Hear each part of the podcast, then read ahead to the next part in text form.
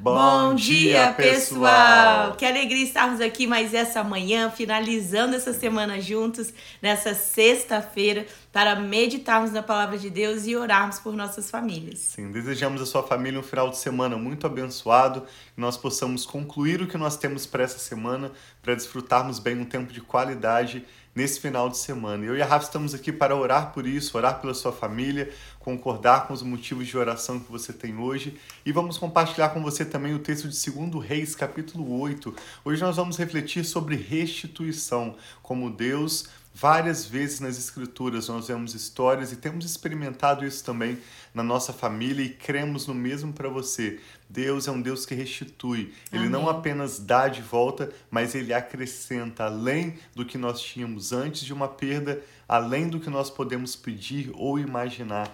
Diz a palavra do Senhor Efésios 3:20. Deus é poderoso para fazer infinitamente mais, além do que nós podemos pedir ou imaginar, de acordo com o seu poder que opera em nós. Então fique conosco até o final dessa breve leitura. Nós até perdemos um pouco noção de governo, quem são os reis em Israel e em Judá. Apesar de estarmos lendo os livros dos reis, nós vemos mais sobre as histórias dos profetas do que os reis em si.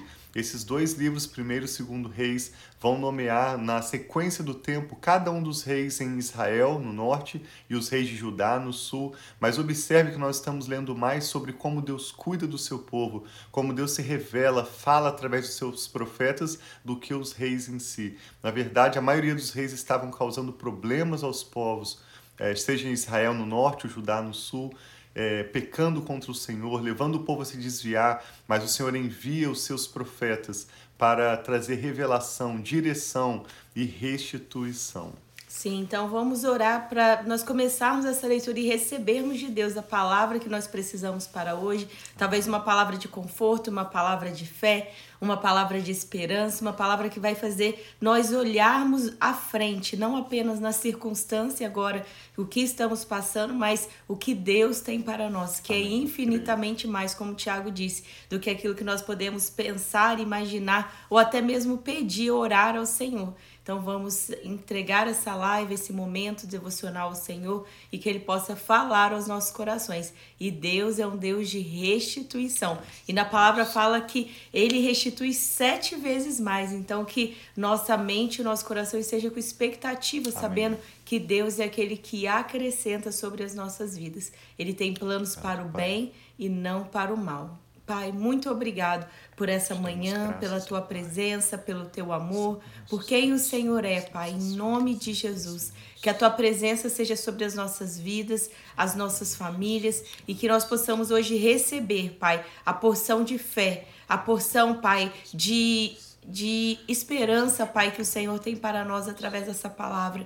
Abra os nossos olhos para ver, abra os nossos ouvidos, Pai, para ouvir a tua voz. Nós queremos, Pai, perceber o Senhor em nossas vidas, nos nossos caminhos. Nós queremos ver, Pai, aquilo que o Senhor tem para nós e a nossa família. Nós entregamos esse dia, Sim, todo esse pai, final de semana a Ti, Pai, e essa meditação nesse momento. Em nome de Jesus.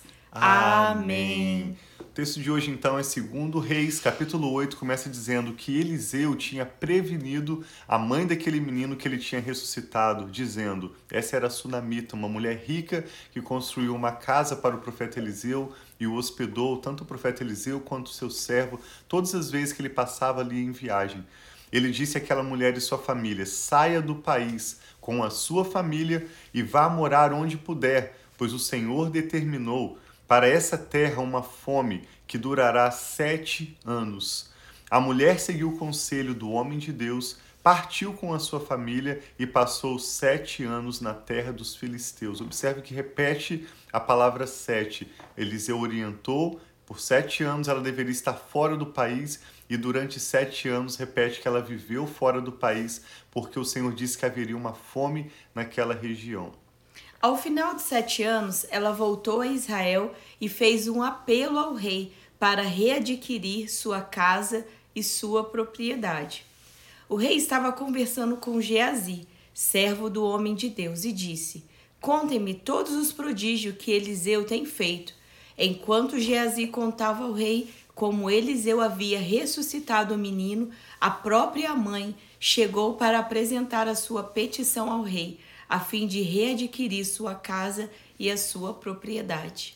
Es, é, exclamou Geazi naquele momento: Esta é a mulher, ó rei, meu senhor. E este é o filho dela, a quem Eliseu ressuscitou.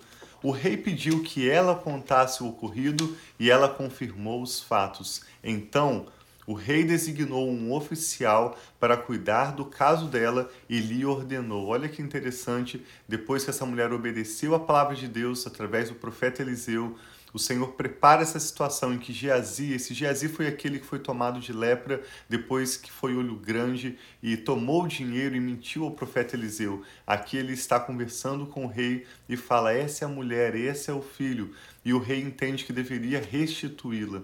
O rei disse: Devolva tudo o que lhe pertencia, inclusive a renda das colheitas, desde que ela saiu do país até hoje dá a entender claramente que essa família tinha não apenas a sua casa, mas uma propriedade como uma fazenda onde havia plantações. E ao retornar, apesar de não ter trabalhado nessa fazenda durante esse período de sete anos, eles recebem toda a sua propriedade de volta e toda a renda, ou seja, o lucro que foi gerado a partir da produção da sua terra.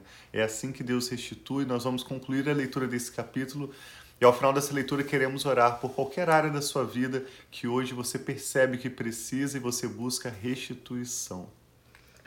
Certa ocasião, Eliseu foi a Damasco. Ben Haddad, rei da Síria, estava doente. Quando disseram ao rei: O homem de Deus está na cidade, ele ordenou a Azael: Vá encontrar-se com o homem de Deus e leve-lhe um presente. Consulte o Senhor por meio dele Pergunte-lhe se vou me recuperar desta doença. Azael foi encontrar-se com Eliseu, levando consigo de tudo que havia de melhor em Damasco. Então esse rei Ben Haddad é um rei ali daquela região, mas um rei de fora de Israel. Ele envia seu oficial Ben Haddad, que leva esse presente carregado por 40 camelos, o melhor do que havia na região de Damasco. Ao chegar diante dele, Azael disse: Teu filho Ben Haddad, rei da Síria, me enviou para perguntar se ele vai se recuperar da sua doença. É interessante a resposta de Eliseu no verso 10. Vá e diga-lhe, com certeza te recuperará. No entanto, o Senhor me revelou que de fato ele vai morrer. Eliseu ficou olhando fixamente para Azael, até deixá-lo constrangido. Então um homem de Deus começou a chorar.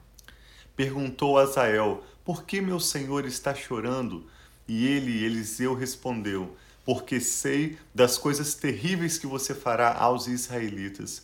Você incendiará suas fortalezas, matará os seus jovens à espada, esmagará as crianças e rasgará o ventre das suas mulheres grávidas. Azael disse: Como poderia teu servo, que não passa de um cão, realizar algo assim?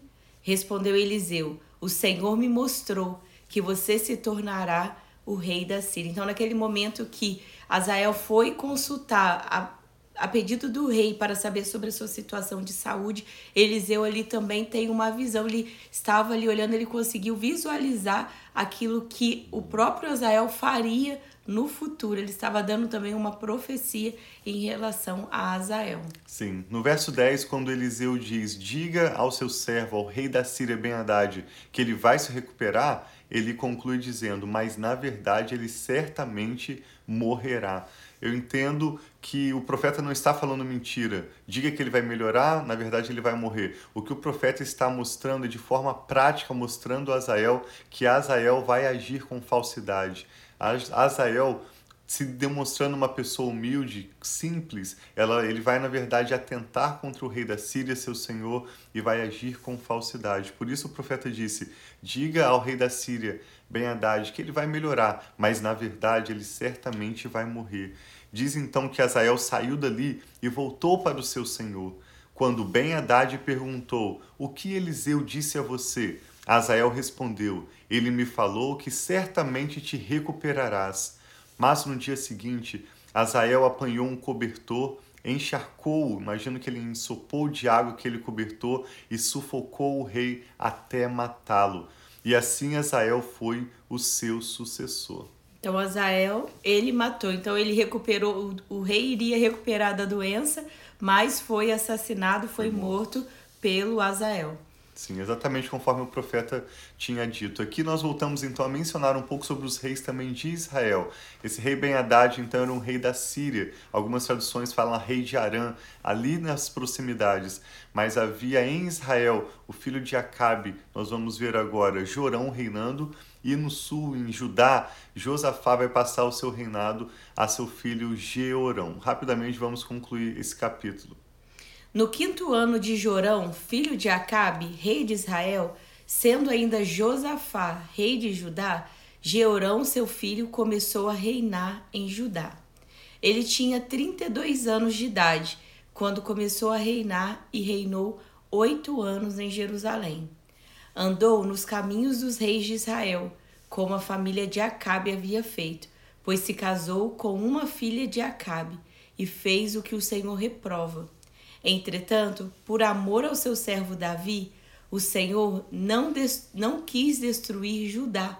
Ele havia prometido manter para sempre um descendente de Davi no trono. Nos dias de Jeorão, os edomitas rebelaram-se contra o domínio de Judá, proclamando o seu próprio rei.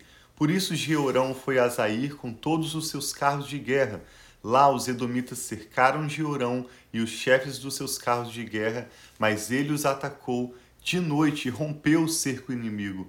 E o exército conseguiu fugir para casa. E até hoje, Edom continua independente de Judá. Nessa mesma época, a cidade de Líbina também se tornou independente. Os demais acontecimentos do reinado de Jeorão e todas as suas realizações estão escritos nos registros históricos dos reis de Judá. Jeorão descansou com seus antepassados e foi sepultado com eles na cidade de Davi, e seu filho Acasias foi o seu sucessor. No 12 ano do reinado de Jorão, filho de Acabe em Israel, Acasias, filho de Jeorão, começou a reinar como rei de Judá. Ele tinha 22 anos de idade quando começou a reinar e reinou um ano em Jerusalém. O nome de sua mãe era Atalia, neta de Onri, rei de Israel. Ele andou nos caminhos da família de Acabe e fez o que o Senhor reprova, como a família de Acabe havia feito, pois casou-se com uma mulher da família de Acabe. Acasias aliou-se a Jorão, filho de Acabe, e saiu à guerra contra Azael, rei da Síria, em Ramote Gileade. Jorão foi ferido e voltou a Jezreel para recuperar-se dos ferimentos sofridos em Ramote, na batalha contra Azael, rei da Síria. Acasias, rei de Judá, foi a Jezreel visitar Jorão, que se recuperava dos seus ferimentos. Nós vemos na leitura desse capítulo 8 do segundo Reis que à medida em que os reis de Israel e de Judá se envolvem em problemas e não estão ajudando muito o povo, Deus vai contar com seus profetas como Eliseu e outros profetas para revelar-se ao povo, para trazer sustento, restituição.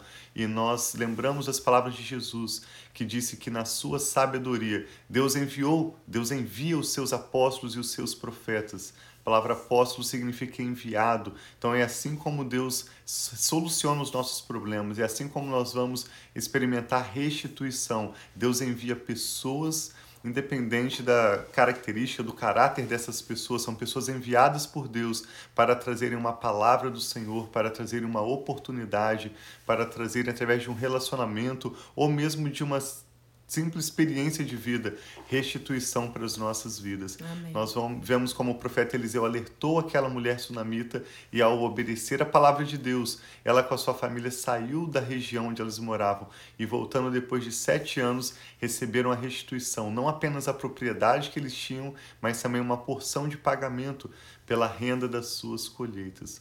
Eu e Rafa queremos orar pela sua família, cremos na restituição do Senhor em cada Amém, área da sua vida. Jesus que o Espírito Santo está falando ao seu coração. Vamos orar juntos, apresentar ao Senhor nossos motivos de oração. Nós te louvamos, Pai, porque o Senhor é bom e tudo que o Senhor faz é bom. Te louvamos porque o Senhor é um Deus de amor, grande em misericórdia e compassivo, pai, Deus fiel e poderoso para fazer muito mais além do que nós podemos hoje te pedir ou mesmo imaginar segundo o seu poder que opera em nós. Pedimos que o Senhor receba agora cada motivo de oração que é apresentado ao Senhor, meu Pai. Oramos por essa mulher, por este homem, que juntamente conosco agora em oração apresentam ao Senhor a sua necessidade, Amém, o clamor Senhor, do seu coração, recebe, sua família, seus familiares. Pedimos que o Senhor contemple, Pai, cada área da vida dessa pessoa Amém. e venha assim com restituição. Senhor, Esse é o tema Jesus. sobre o que lemos hoje e nos Sim, lembramos Senhor. de apresentar ao Senhor aqueles que têm as suas causas na justiça, Amém, aqueles Senhor. que estão buscando do Senhor paz nos seus lares, aqueles que estão orando pela restauração do seu casamento e da sua família. Sim, o Senhor é Deus de milagres que reafirmamos e declaramos que cremos,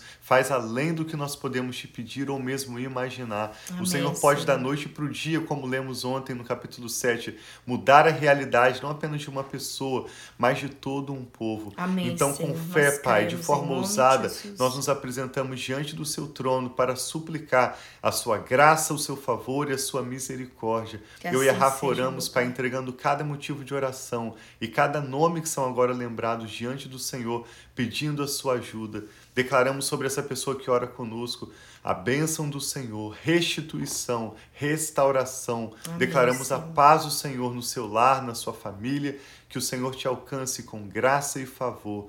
Pedimos também, Pai, que o Senhor abençoe esse final de semana que está chegando. Nos ajude a concluirmos tudo que temos para essa semana, resolvermos todas as pendências, priorizarmos aquilo que o Senhor tem como mais importante para as nossas vidas e agenda. E nos dê, Pai, com a nossa família um final de semana de descanso, de renovo e de restituição na tua presença. Assim seja, Cremos e oramos com ações de graças em nome do Senhor Jesus. Amém. Amém. Então tenha um final de semana muito abençoado. Curte assim com a sua seja. família ou com seus amigos, quem está ao seu redor e que você possa, que nós possamos nos encontrar domingo aqui, né, meu? Sim, amanhã no sábado nós vamos descansar aqui em família, não vamos fazer a live, mas voltamos no domingo a cada manhã, 6 horas aqui do horário central dos Estados Unidos, no Brasil, 9 horas de Brasília, nós compartilhamos essa ministração e te convidamos a orar conosco pela sua família e meditar conosco na palavra de Deus. Tenha um final de semana abençoado, um Shabbat Shalom, final de semana de paz e prosperidade. Nós amamos vocês. Sim.